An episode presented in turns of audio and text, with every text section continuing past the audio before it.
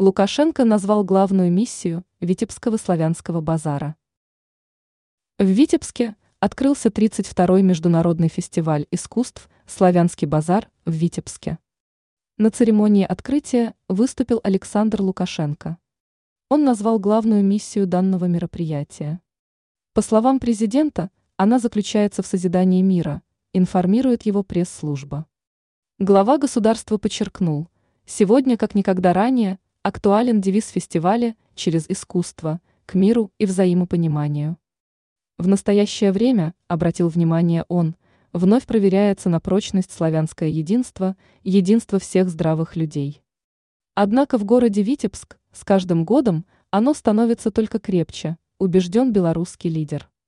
И сообщил о том, что друзей у нас становится больше. На витебской сцене выступают артисты из многих стран мира. Приезжая к нам, они говорят нет всем искусственно созданным барьерам между народами и странами, всем навязанным стереотипам и мнением о наших странах, заметил глава государства. Каждый год собираются белорусы, россияне, украинцы, представители других стран, которые все вместе создают мир, добавил Александр Лукашенко. И это главная миссия славянского базара, резюмировал президент.